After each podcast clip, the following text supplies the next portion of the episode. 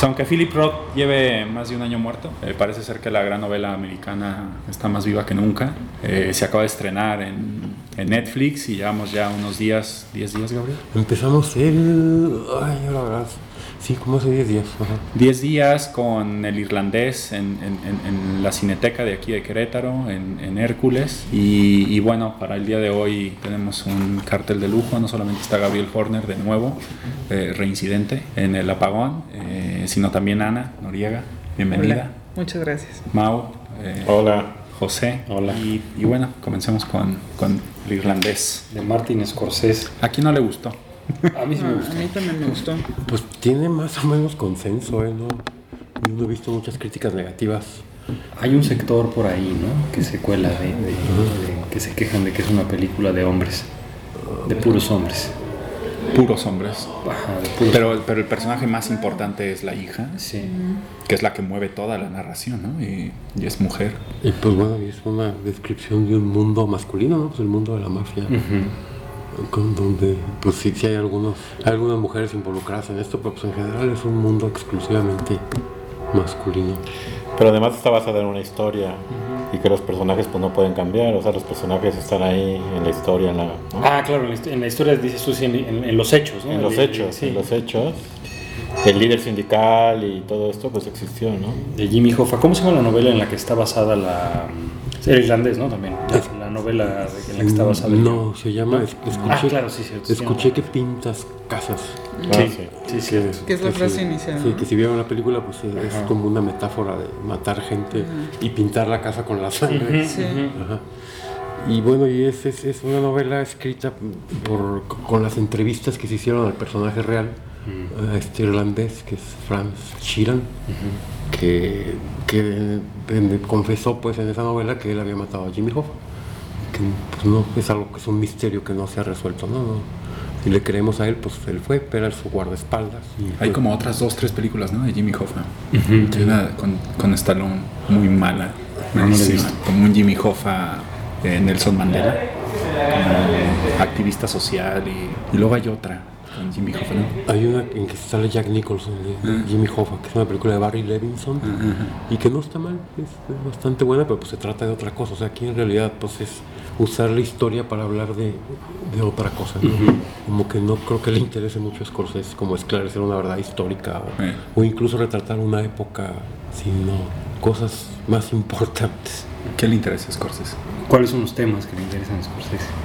Pues eh, uno de ellos definitivamente es, este, bueno, ya lo dijiste tú, ¿no? Todo este, eh, esas relaciones, las relaciones de poder y de vasallaje y de, eh, pues sí, entre estos personajes, ¿no?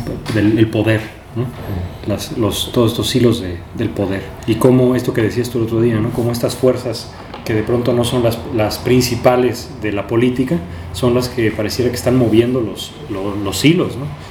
De, de, pues de la historia. ¿Qué otra cosa? Yo la creo que el- culpa, quizá, ¿no? En un sentido. eh, digo, la relación con la hija es como. se hace evidente, pero también eh, dan la impresión de que ese irlandés es una persona que nunca se perdona a sí mismo y al mismo tiempo está convencida de que tenía que hacer lo que tenía que hacer. Sí, él en todo momento se compara con un soldado. Es lo primero que sabemos de él, ¿no? Que, que estuvo en la guerra, que lo mandaron a matar prisioneros y pues él no podía cuestionarse estas órdenes y, y, pues de alguna manera como, como se sentía como si estuviera actuando para el ejército, no para, Esa la, fue su formación, ¿no? para la mafia, ¿no? Sí. Pero pues sí, paga, como dices, paga un precio muy alto, que es este, pues lo que más le importa en la vida, que es su relación con la hija, ¿no? Claro. Y, bueno, pues yo creo que principalmente se trata de la relación entre estos tres hombres, ¿no? O sea, el cartel es muy claro respecto de esta relación de lealtades, de traiciones, de este de pues de qué manera te juegas una existencia entera eh, por algo que pues finalmente te deja así, ¿no? Como porque pues finalmente todos acaban muy mal. Incluso los personajes secundarios, así como para resumirte la historia, Sí, te ponen sí. más Todo el tiempo te están diciendo en qué momento los mataron, ¿no? No, ¿Y todos de- y de acaban qué en la iglesia, que eso significa que todos acaban muy mal. Sí. Todos acaban con un cura, todos acaban entrando al, al terreno de la fe, y, y- y para Scorsese y eso los que parece llegan, ser ¿no? Porque que- otros los interrumpe antes la muerte, o Mm. ese también final cuando están ya en... eh, bueno, no voy, a, no voy a decirlo, por si alguien no lo ha visto. Eh, pero sí, no todo el tiempo pareciera que todos los personajes, esto que, que dices periféricos, tienen desenlaces trágicos. Y bueno, pues a diferencia de otras películas de Scorsese que también tratan de mafiosos, que también retratan así como una trayectoria, incluso de algunos reales, por ejemplo, Casino, pues es sobre los, el- la rama de la mafia neoyorquina que fundó Las Vegas. Y, y a diferencia de esas donde sí hay como una especie como, pues no sé si de triunfalismo, pero al menos un, un regodeo en los, en los logros y en el glamour en el que viven, aquí estamos muy lejos de eso, ¿no? Es Sí. completamente este, elegíaco. O sea, elige un tono elegíaco para narrar su película en el que lo que vamos a ver es la pérdida, lo que vamos a ver es este la tristeza y pues eh, la decadencia de, de todo este todo este mundo. Es- y pues no sé cómo tiene mucho que ver pues con algo, por ejemplo lo que la culpa. Eh, no hay que olvidar que este Scorsese es un director católico. Cuando quiere y cuando no también lo es. Y pues son temas que le preocupan mucho no El- la naturaleza del mal la culpa. Pues eso me impresiona mucho así como este tono elegíaco eh, hace rato José que que este, eh, eh, Scorsese es uno de los grandes cinéfilos, de, así, los grandes directores cinéfilos de la historia del cine, probablemente el que más. Y no solo porque lo ha visto todo, sino porque ha dedicado buena parte de su vida a recuperar acervos, a restaurar películas, a pelear por los derechos de los este eh, de los legados pues de los cineastas, andar investigando las diferentes cinematografías na- nacionales, qué hay valioso que se tenga que rescatar, conseguir el dinero y los recursos para hacerlo. O sea, eh, pues, no sé, pues creo que en los últimos 10 años ha hecho como tres películas por dedicarse a esa, a esa labor. A esa labor. Y luego, pero, pues en esta cinefilia eh, creo que lo que le ha interesado mucho son como los grandes clásicos del cine americano, pero también todo el cine europeo de los 60 y en esta película eh, pues yo lo que veo es así como una eh, fascinación muy grande por dos cineastas de, de, bueno pues de- que empezaron al menos su carrera en esta época que son Jean-Pierre Melville. Esa ha sido una película muy cercana a la sensibilidad de Melville. Y Luchino Visconti. También así, todo el tratamiento cromático de la película, fotografiada por un mexicano, Rodrigo Prieto, este, es completamente viscontiniano, es este, estos dorados, estos rojos, estos azules, esta luz crepuscular. Que eh, además tiene esta parte contrastada de hay una parte solar, ¿no? En la parte del viaje, como que es muy iluminada, todo es diurno y toda la otra hay todas otras este, escenas que son nocturnas, oscuras, crepusculares, ¿no? Como que está muy claro ese contraste en, en- en la película Y también. en la parte de la elegía, ¿cómo se llama este director griego que tiene una película con Harvey Keitel también sobre la muerte? las- Angelopoulos. Ah, y hay una peli, ¿no? Como también como muy elegíaca. Pues todo lo de él ¿eh? también, Mm. es así como... Ulises. Ajá, Esa. Ulises. O sea, Gates. la presencia de, de- Harvey Keitel me gustaba mucho al principio de la peli y luego se fue disolviendo y Pues fíjate, bueno, no sé, en, en mi humilde opinión ese director empezó como a repetirse. Las primeras películas son hermosísimas. El apicultor, el viaje a los comediantes, este, paisaje en la niebla. Pero ya la mirada de Ulises se me hizo ya como muy agotado ya todo. Como si estuviera copiando a sí mismo o algo así. Pues sí, es, es un tono difícil, o sea, como muy pocos directores lo logran realmente, porque pues es, necesitas como un balance muy delicado, ¿no? Para que funcione. Eh, pues incluso pues en la lírica debe ser uno de los, de, de los, de los géneros más difíciles, ¿no? La, la elegía. Sí, ah, porque te llama la atención también como la habilidad con la que va conduciendo la narración, ¿no? Como la efectividad con la que va eh, dando paso a un episodio tras otro con muchísima agilidad y al mismo tiempo te deja ver todas estas otras cosas. ¿no? Pero es que me quedé pensando desde el principio, porque eh, Gabriel dijo que la historia es lo que menos importa en esta película y me parece que la historia es todo. Más bien, a mí me parece que lo demás pasa a segundo plano. Pero estamos hablando de la historia en cuanto a historia americana, o sea, los hechos. Los hechos que narra, o sea, no creo que le interese esclarecer nada sobre la Ah, no, no, no. Hoffa. Ah, no, bueno, Esa sí, la que sí, tú dices como de la estructura narrativa, Sí. ¿no? Que ese es... Ese es No, ese Pues que final es el eje central, ¿no? Y, Sí. y yo veo como que las otras partes, no que pasan a segundo plano, ¿no? Pero como que destaca más justo la historia o la narrativa que tiene la, la película. No, tiene una estructura. Porque además, si te pierdes un poquito, pues igual o te da sueño. ¿Cuánto dura la película? Tres horas y media. Tres horas y media y si la ves en comercial, con cortos y anuncios, este, Sí, haciendo interrupciones Casi para cuatro horas, preparar ¿no? un sándwich, para... Ya en el Netflix, ¿no? Claro. Sí te puedes aventar ahí tu... Entonces sí, Tu sí, sí jornada. requiere también, ¿no? ¿O no Sí, crees que es- requiere un es esfuerzo fácil del, del espectador? Sí, sí, totalmente. Eh, no, sí, sí. No, te pregunto, o sea, a lo mejor eso no es relevante, pues, pero Por supuesto, digo, el modo correcto de ver una película es ir a una sala, sentarse la- lo que dure y, o, los, o los periodos que el mismo creador establezca pues para ver su obra. Cuando hay películas muy largas, casi siempre hay estipulado como un... un recordemos La Flor, que fue Sí, recordada ejemplo, aquí hace, hace algunos programas. Ajá. Un intermedio con una duración determinada por el creador también. Y en este caso, pues es la desventaja de Netflix, ¿no? Que pues, sí, pues, se presta interrupciones, etcétera. Y Le pues, pones no- pausa y te vas a hacer un sándwich. y pues no va a ser lo mismo, o sea, no es, no es la intención del creador, ¿no? Que, que sea vista así.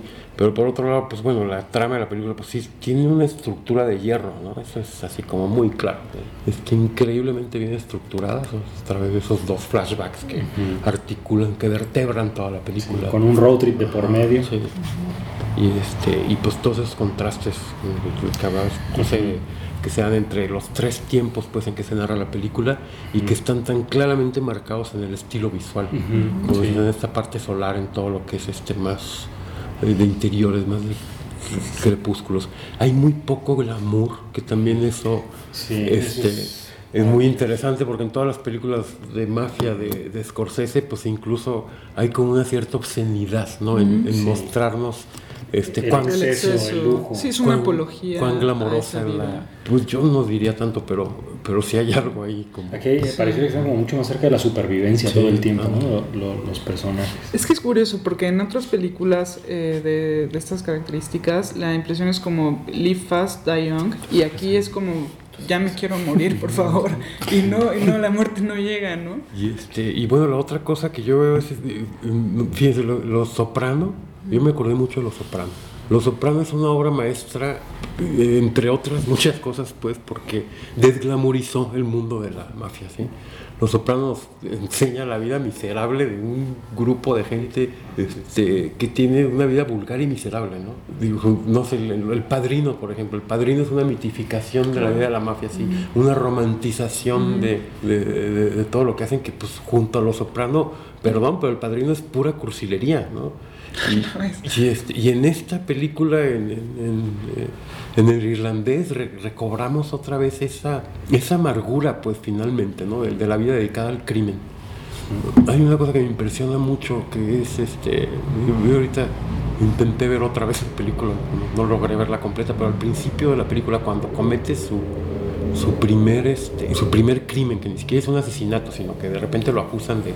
¿Se acuerdan que está Pues, robando? ah, sí. La carne, ¿no? Cuando, esto, cuando trabaja en el camión todavía. Y, en- y ese es como el momento de inflexión del personaje, ¿no? De, de decir, y aquí me debieron de haber metido a la cárcel y como no me metieron, viene todo esto. Con este abogado, que es un comediante, ¿no? Este de- Sí. romano, ¿no? Pues era el rey romano. Sí, Rey sí, Romano, sí. sí. Porque también tiene un lado muy cómico, muy, muy, muy erótico la película. Aunque no es glamorosa, los coches, hay ciertos planos, los planos secuencia que arma. O sea, sí hay cosas muy, muy, No, sí. muy glamorosas Los en, en- en la forma del ¿no? restaurante. Aunque todo es muy sobrio, ah, sí hay unos encuadres muy, muy sofisticados. Y, y los mismos personajes, ¿no? También como que en el, en la- en el diseño de los personajes también hay una cosa ahí como de el carácter, el temperamento, toda esta humanidad que los hace eh, pues muy entrañables, ¿no? Y que como dices, o sea, no son eh, como el, el- el mafioso imponente, y- sino que tienen algo también eh, cercano, familiar, este, muy... eh, Sí. Pues sí, que querible, ¿no? Este, bueno, Joe Pesci ahí de, de Russell Bofalino, lo, lo, lo quiere, te quieres llevar al señor Tortuga, ¿no? Para, para que te proteja. Sí. Y hay cosas muy graciosas. La, la- la escena del pescado, yo me reí muchísimo. Así me pareció como un, un- un diálogo como de Tarantino. ¿no? Así, ¿qué hace el pescado? Y están cinco minutos hablando de un pescado. y no- no tiene tiene pescar. momentos de diálogos, eh, pero Sí. eh, buenísimos también, ¿no? Sí, Muy- ¿no?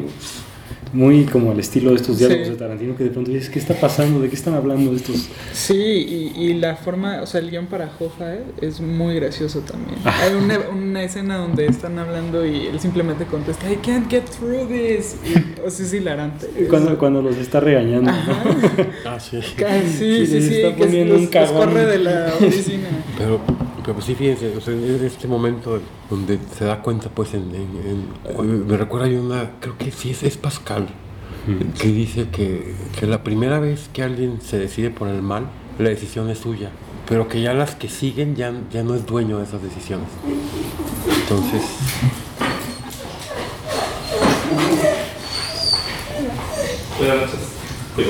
Sí, claro. Bienvenido. Bienvenido al programa de radio. A ver, vamos, vamos a pues hay, hay que invitarlo al programa de radio, ¿no? ¿O no? ¿Qué le paro? ¿Estábamos Ah, aquí? Carlos Jonquitud, eh, el Bester Gordillo. Ah, es el que tú eh, decías ayer. las- las- las- que los sindicatos en México. De ¿por los sindicatos, sí. ¿Por qué, nin- por, por qué ningún cineasta mexicano ha hecho esta película? Fidel Velázquez. Scorsese con el PRI hubiera hecho una maravilla. Eh, no, pero ¿en qué estamos? Del, la historia de Fidel Velázquez. no, hablábamos de. mm, Tú comentabas, ¿no, Gabriel? De, de, Ah, de lo de Pascal. ¿verdad? de lo de Sí. Pascal. Ajá. De que eres libre para tomar tu primera decisión hacia el mal, pero eres esclavo de las que siguen. Y es un poco pues, la historia del irlandés, ¿no? También, como ya que se mete en este rol en el que va a, obedecer a sus jefes mafiosos como si fuera el ejército, pues, entonces ya se acabó toda la posibilidad de, de una conciencia moral pues de sus acciones. ¿no? Y, y tú comentabas, ¿no, Mau, de la, de la estructura de la película, que, que de, como tú también decías, ¿no? Que es una estructura de hierro. Decíamos eso, ¿no? Que la narración es muy eficiente y todos los planos que se van superponiendo, o sea, cómo van brincando de uno a otro, sin que eso en ningún momento sea pesado para el espectador. Sí, es este, pues como decíamos, ¿no? es como una película llena de placeres, de personas entrañables, de, este, de unas re- recreaciones de época increíblemente bien, este, bien hechas, estilizadas, que tienen que ver con las intenciones de los personajes, con este, la, la atmósfera que pide cada escena, que, que pide cada una de las acciones de, y, y bueno, y también, y pues esto hay que decirlo, no hay un regodeo, como eh, digo, Scorsese es un cineasta muy virtuoso, ¿no? Tiene un manejo de cámaras impresionante, es un, un gran maestro del plano secuencia. Y aquí hay muy pocos planos secuencias, o sea, como que es- está tan ajustado todo a las, a las necesidades pues de, de lo que quiere expresar en términos de pues en términos de posición moral o de posición ética frente a lo que está haciendo que ya no caben estas florituras. Hay una escena extraordinaria donde no sé si recuerdan que están que cort- están rasurando a alguien en una peluquería.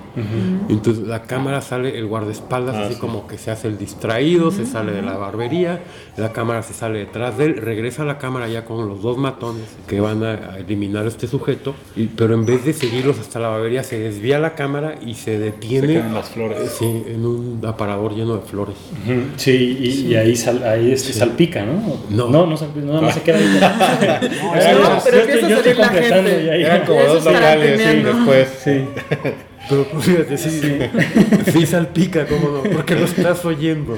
O sea, o- Sí. eh, te estás oyendo fuera de campo lo que está pasando en la barbería. Sí. Y pues ese es el efecto, justamente, ¿no? De, Sí. de crear con, con las dos cosas que se contraponen una imagen que sería eso, la sangre sobre las flores, a través del sonido, sí.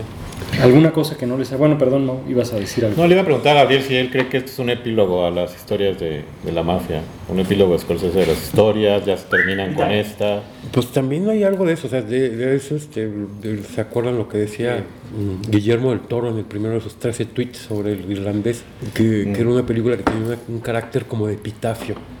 O sea, por un lado, porque pues ya todos están muy grandes, a los tres actores, Scorsese, digo, pues por supuesto no podemos saber si va a ser otra película sobre la mafia o no, pues sería como muy difícil de... Y el universo que se está retratando también, ¿no? esa forma de hacer política, Pues, ese tipo de sociedad, Sí. también eh, supongo que es a lo que ya está como desapareciendo. Ah, sí, los Kennedy, los Ajá, Peñas, los sí. Obamas, los Todas las Macrones, dinastías políticas. como todas esta, eh, sí, es- Sí. o sea, esa forma de hacer política, eh, o sea, en el, en el siglo XXI ya no se entiende. No. Sí, no. Y además, este, pues yo creo que ya eh, incluso como que se ha perdido en las, en las formas, ¿no? O sea, imagínense la relación que tendrá eh, la administración de Trump con la mafia actual norteamericana. O sea, debe ser. Sí, yo, yo justo eso iba a comentar que ahora no es que ya no haya mafia y que no haya políticos mafiosos, más bien como la forma de, de hacer mafia o hacer política es más psicótica y más irreal. Y acá parecía que estaban todavía regidos por un sistema de valores con el que se podía identificar una persona que no fuera criminal, pues. Y acá eh, parece que Más grosero todo. Sí, pienso, por ejemplo, hacen la broma de Fidel Velázquez y así, pero en una película sobre Javier Duarte, yo creo que sería un clavado a la psicosis. espeluznante. Ujú. ¿Quién podría interpretarlo? Ah, sí, sí. Tal vez Joaquín Phoenix. Fuera de la, de la grabación le preguntaba a Gabriel que, que no le había gustado, porque pues aunque él diga que sí, no puede ser todo perfecto. De- seguramente debe de haber algo que no funcionó, además de que sea para televisión. No, bueno, eso, digo, No, digo, en la película, ¿qué crees que, que- que- que falló Digo- algo que no funcionó? Sin eso nos lleva a otro tema, pero pues digamos que eso es ajeno a la, a la calidad intrínseca de la película, ¿no? De qué manera se va a distribuir o qué poco... Sí, no, olvida ese comentario. Hubo, y hubo de- qué pocas oportunidades hubo de verla en una sala, etcétera. Pero pues no, digo, yo sí la veo como una obra maestra, de verdad. Y si, si acaso me podría, te decía yo, si me tuviera que quejar de algo a fuerza, pues me quejo de... Y pues esta es una queja común a todo el cine que se ha hecho después de la imagen generada por computadora, que es que las explosiones ya nunca se ven reales. No han podido simular digitalmente una explosión que realmente se vea bien en pantalla. Y eso, pues antes de los 80 pues eh, todas las explosiones eran espectaculares, ¿no? Eh, ¿Tú, Ana, algo que no te haya... o todo fue perfecto? Opino, o sea, lo que a mí no me gustó quizá también fue algo que no tiene que ver propiamente con la película, sino con el espectador. Ya lo que hablábamos, no estamos acostumbrados a ver películas tan largas o a concentrarnos por tanto tiempo en una sola cosa. O sea, yo por lo menos soy incapaz de leer tres horas seguidas sin eh, ver mi teléfono o lo que sea.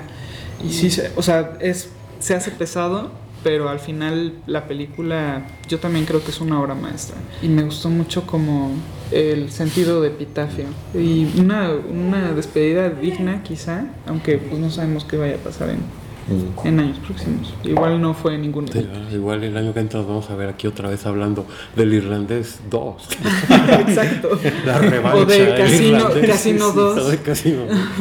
No, yo podría ver esa, la secuela desde el punto de vista de la hija, que la hija también tiene como este punto, este tema como de melancolía del presente, porque este, el, el- el Robert De Niro como que todo está contado a través de él, porque él como es triste, eh, logra siempre separarse como del resto, eh, siempre está y no está, está presente y ausente al mismo tiempo, como que él siempre logra verse con el otro, Sí. y esa es como la mirada cinematográfica, bueno, parece ser eh, como de Scorsese, ¿no? Eso Como- que le permite ser la bisagra, ¿no? De estar todo el tiempo intermediario entre Sí, personajes. yendo de como mira, aquí está la cámara de Metiche, pero es un personaje más, pero, pero sí es, está clara como mi mirada y mi, y mi mano, pero al mismo tiempo no. Y, y la hija tiene eso, la, la hija comprende eso súper bien. ¿no? Eh, la esposa también, la escena esa cuando por primera vez mata a, a alguien o pinta la casa de alguien y, y llega él manchado de sangre y, y- y la esposa baja las escaleras. No, pero no es el de ahí, No, es ajá. Ah, el... ah, no, no, es Hoffa, pero es, Es- Bufalino. ajá. Ah, el bufalino sí. me Sí. pareció excepcional. ¿no? Pero- Así, se miran a los ojos, entienden Bueno, todo. pero Pero es ¿Recuerdas a cuento de qué viene esta escena? Está De- en el coche y dice, déjenles cuento la historia de mi de, de su esposa, que es esta como, como mafiosa glamurosa, ¿no? Como de la, como de la realeza de la la- realeza de la Sí. mafia Ajá. siciliana. Pero, sí. pero porque sí, le dice, no olvides tus zapatos. No, increíble, Sí, increíble. Sí, sí, sí. Porque esas dos mujeres cuchicheando siempre, a- Ajá. o sea, una película desde, desde ese punto de vista yo vería la, así, el irlandés 2, 3, 4, 8. Sí. Y están por encima de la circunstancia atrás, ¿no? Le vale Fumando. le vale Fumando. Ay, si no puedes fumar, me da igual. Ellas están por encima, ¿no? ¿Creen, Claro. que, ¿Creen que sean como las buchonas? Pues sí, ¿no? Un, Un poco, poquito. sí. Pero Oye, las, sí. las hijas en cambio no. las hijas como que crecen con un halo de pureza en, en torno a ellas, ¿no? O sea, de- ya las ves grandes, veinteañeras y están las cuatro viendo la tele con su mamá y así, ¿no? Sí. O sea, Pero fíjate algo que noté hoy, que, que, que le estaba viendo por segunda vez, es que la mirada de la hija pequeña, de Peggy, o sea, desde las primeras se lo cacha al cabrón. así tal. Cuando, por ejemplo, está leyendo el periódico de esta persona que, que le mandaron matar, y la hija lo ve con una mirada así tan significativa, insiste mucho la película en estas miradas Sí. de la hija de niña y Sí. cómo va creciendo la niña. cómo- sí. Siempre sabe, ¿no? Ajá. Ella sabe que de joven ella también como media hippie y ve las noticias en la televisión de que acaba de pasar algo y Sí. también se le queda viendo al papá Sí. y entiende y entonces ahí fue ahí es donde entiendes Sí. eh, como esta eh, el último crimen que comete y dice ah Sí, fuiste es montajes son muy teatrales, ¿no? El personaje siempre de, de- de Frank queda detrás, como así como de, Sí, cuando, fue ese señor que está allá al fondo. sí, cuando le deja de hablar es por eso, ¿no? Porque dice, a ver, ¿y por qué no le has hablado a la, a la viuda, no? De- Y ahí, adiós. Sí. Que además sí tenía un afecto real, ¿no? Por, el, Claro. por Jimmy Hoffa. Sí, eso es tremendo, es, es Pues- lapidario, esa venganza. Después de ver la película hablábamos, o sea, como la carga emocional que tiene esa relación y, y es muy interesante cómo aborda eh, esta dureza que tenemos los hijos con los padres, ¿no? Eh, de repente es como a, a los ojos de los hijos, que nada más alejado de la realidad, pero a- aparentemente a los ojos de los hijos tenemos o tienen que ser los padres perfectos y pues no, o sea, son personas además de ser los papás y hacen cosas, no se equivocan. y sobre todo son son soldados porque hay una cosa como muy rara que es eso todos eh, o sea la primera conversación entre Joe Pesci y De Niro es eh, ah, tú estuviste en la guerra, sí, yo estuve en la guerra y entonces confío en ti, porque pues, seguimos en guerra. ¿no? O sea, es- su, su identidad fue formada en, en Berlín, ¿no? Eh, entonces lo replican. Y bueno, es el que decías de los hijos, pues sí, uno como hijo nunca entiende el amor del padre o de la madre, ¿no? Exacto. Nos resulta abrumador, nos resulta incomprensible, nos estorba. Y pues esto es muy injusto. Y pues es la, la historia de toda la dramaturgia en Occidente, por ejemplo. Sí, mommy y daddy issues. Pero Peggy muy bien interpretada además, ¿no? Por Anna Paquin creo que... Sí, como es una gran no actriz. Es una gran actriz. Sí. Sí, sí, cierto. O sea, con tan poco tiempo en pantalla, sin líneas y se impone de una manera muy impresionante. Sí, sí, sí. Permanece el gesto ahí, ¿no? Ella ganó el Oscar, ¿no? Y- De niña. Por el de piano, niña, ¿o por no? el piano, sí. Sí. Fue una de las, no sé si la más pequeña, pero una de las actrices más Sí. pequeñas que, la, las que le hayan dado un Oscar. Y recientemente apareció en una serie de Netflix también que se llama Alias Grace, que está basada en, en- no sé si es una novela, unos cuentos de. Margaret Atwood. Y también lo hace muy bien. Hace un personaje villanesco muy bueno, Ana Paco. Bueno, y sale en True Blood de HBO, que Sí. no es una buena serie, pero es muy divertida. Sí, Suki. exacto. Sí, sí. ¿Cuántas, cuántas funciones más quedan en la cineteca? Eso, no sé, este, ¿qué fechas, qué fechas eh, están próximamente para...? Miren, déjenme les digo con, con esa... Porque sí recomendamos definitivamente que se vea, Sí, en pantalla pantalla. grande. Sí. Sí. Aquí en Querétaro que está vayan descansados. en el Cine Tonalá. No sé si todavía sigan, haya funciones ahí. Yo creo que sí, yo creo que sí. Debe haber en el Cine Les Tonalá. recomendamos que vayan descansados, Sí. que no vayan después de comer porque les da el mal del cuerpo. Exacto. De preferencia en la tarde porque dura tres horas. Si vas a las nueve de la noche, pues... Sí, es- Sales ya cansado. Pero pues también, bueno, no sé, yo... A mí se me hizo tan divertida. Sí, Yo, yo- tenía esta impresión, o- o lo, 2X. lo que decía Gabriel, que es como muy ajustada, que no es tan virtuosa. Y yo vi tanta virtuosidad así. La escena, hay una escena donde empieza con el ring del coche y va avanzando. Toda la Ah, escena ya. como de la lavandería. Eh, el, el tipo luego reencuadra muchas veces. Empieza con un cuadro y termina Tiene, con tiene otro. estas escenas que son como en cámara lenta que parecen de este artista de Bill Viola, Ajá. que hace unos cuadros así como, como estos, como tableau vivants, así como. No, a mí se me hizo cámara muy lenta. virtuosa, se me hizo como, como Wes Anderson para adultos, ¿no? Así como- porque tiene esa misma virtuosidad, ese mismo equilibrio en la composición, unas composiciones así, movimientos de la cámara muy sutiles, pero reencuadra muy Esa bien. relo- relojería. Pero mientras precisa. Wes Anderson es muy eh, infantil, No, sí, como eh, él es como mucho más eh, como profundo y, y- y amargo. Sí. Sí. No, pues sí, tendría que reformular eso. Más bien, no es virtuoso en ese el sentido acrobático que tenía Eh. antes. O sea, no, jamás vamos a tener una secuencia como la de Buenos Muchachos, ¿no? Si la recuerdan, que es una... Que un sí sale el Copacabana, 20, ¿no? pero por arriba, no, no, no por... por abajo. Y bueno, las funciones que quedan son el día 29 y 30, que son este viernes y De sábado. noviembre. Y luego el domingo primero, el martes 3, el miércoles 4, el jueves 5, el viernes 6, el sábado 8 y el... eh, no, que ya me hice, ya me hice bola. No, y el 11, no sé qué día de la semana sea. Oye, y bueno, aprovecho para otro comercial. Tenemos otras dos películas de Netflix para antes de cerrar la programación de la Cineteca. Una es Historia de un matrimonio, que es la última película de Noah Baumbach, que creo que para entonces ya va a estar estrenada en la plataforma, pero pues vale la pena verla en el cine. Se exhibe el día 13 a, las, a la 1, a las 3 y media, a las 6 y a las 8 y media. Y al siguiente día la última película de Fernando Meirelles, que es este... este Ah, Los dos papas. Los dos papas, sí. Sí la había Se ve mencionado. Con el, con el mismo horario. sí. ¿Esa en, en qué plataforma va a salir? En HBO, ¿no? También no, son ¿Es Netflix, todas, verdad? sí, sí. Con Anthony Y las estrenan en el cine para poder competir por el Oscar. Eh, no necesariamente, o sea, como que, bueno, más bien, y aquí vamos, vamos a entrar a esta historia, creo que vamos a hablar un poco del otro podcast, ¿no? De, de esta posición de Netflix, que como Netflix no ha llegado a un acuerdo con las distribuidoras comerciales, pues ha, eh, ha buscado sacar su material antes de subirlo a la plataforma a través de los circuitos de, exhibición alternativa, los circuitos independientes de exhibición. Y acaban de comprar un cine muy importante en Nueva York, no sé si vieron. Netflix. El, Netflix. pa- el cine. París. El París, ajá. Ajá. Y lo rescataron, pues era un cine que ya está en peligro de demolición o de cambio de uso. Y, y Netflix lo compró pues, En, en Manhattan. en Manhattan. sí.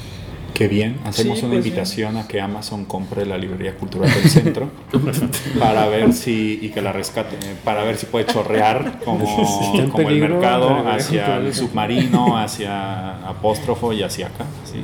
Y pues sí, ojalá puedan verla en un cine, pues sí vale la pena, porque sí es, Totalmente. Sí, vale mucho la pena. no es cine de, de arte y ensayo, ¿no? es una producción enorme y este, con muchos con muchos valores pues de cine comercial, ¿no? Esto no quiere decir que, Sí. que no es una película de gran calidad. Muchas peripecias, muchos este, eh, grandes actuaciones, ¿no? Actores Un de guion increíble. un guion increíble, este, un ritmo también, tiene ese, no, no, no, no es este cine contemplativo, no. No.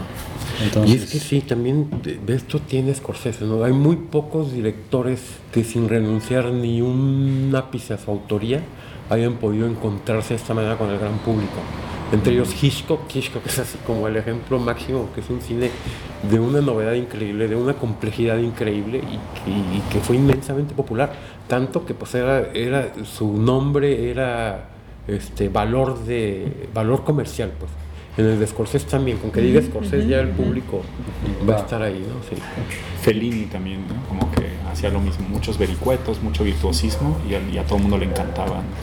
No, pero en taquilla no tanto. ¿Ah, en taquilla no le gusta? ¿No? Ah, no. No, Fellini lo que tuvo, que, que también es una maravilla, es que logró gastarse fortunas en productos muy arriesgados, que luego no recuperaron en taquilla, pues ya no importaba. ¿no? Visconti también lo hizo. Visconti quebró a tres compañías, a tres productoras con las exigencias de, de sus películas. Pero así como que, que- que digamos que este esfuerzo y este gasto se traduzca en ganancias para todos. Scorsese, Hitchcock, los cuentas con, la, con los dedos de la mano. Este, Woody Allen, Woody Allen, pues sí, probablemente, pero pues Woody Allen en una escala muy pequeña, porque sus Sí. películas no son caras.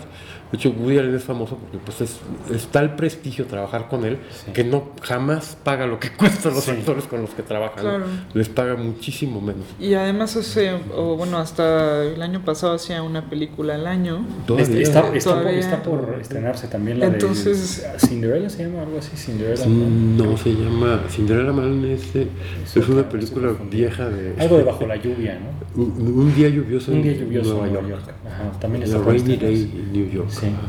Se estrena mañana, de hecho. Ah, sí. Ajá. Ah, sí. Ah, pues En los cines comerciales cines de comerciales. Crecente. Pues, pues no, ¿quién, ¿quiénes otros serían? Aparte de Hitchcock y Scorsese. Bueno, Spielberg, aunque habría quien no le gustara la aproximación autoral de Spielberg, pero pues también. Sí. George Lucas definitivamente no. Sí. Un ejemplo de ello mexicano podría ser Guillermo del Toro, ¿no? Ahora podría aparecer algo Sí. hacia futuro, ¿no? Tienes razón, no, sí, de hecho sí. Sí, hay una visión de autor ahí, claro. Yo de hecho alguna vez hace algunos años caí en, en eso porque ponían Guillermo del Toro y abajito Sí, productor produce. ajá, o recomienda, Sí, sí, ¿no? Y era otra película de otro director que Típica trampa. Ajá. Sí, Sí. sí. Presenta. sí, presenta. Casi, casi. Presenta, sí. Y pues sí, y en el cine mexicano, híjole. Pues es que también, o sea, dijiste cine mexicano, pero pues ese no es cine Bueno, mexicano. más bien sí, no.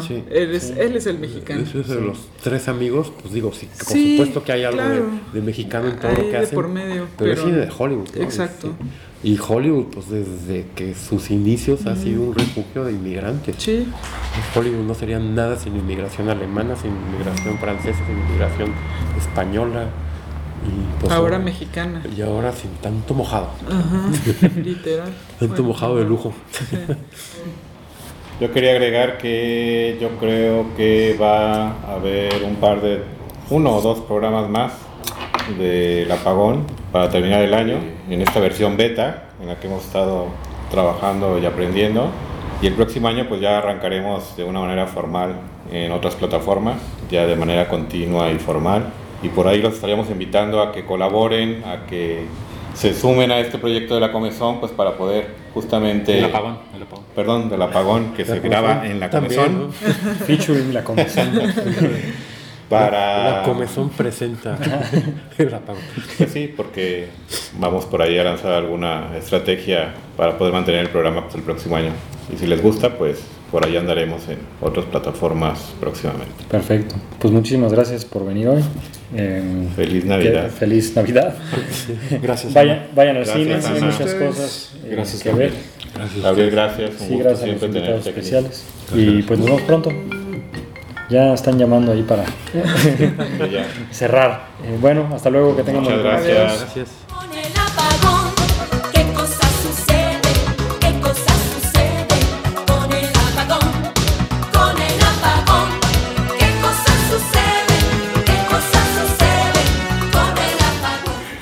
No, tú le editas.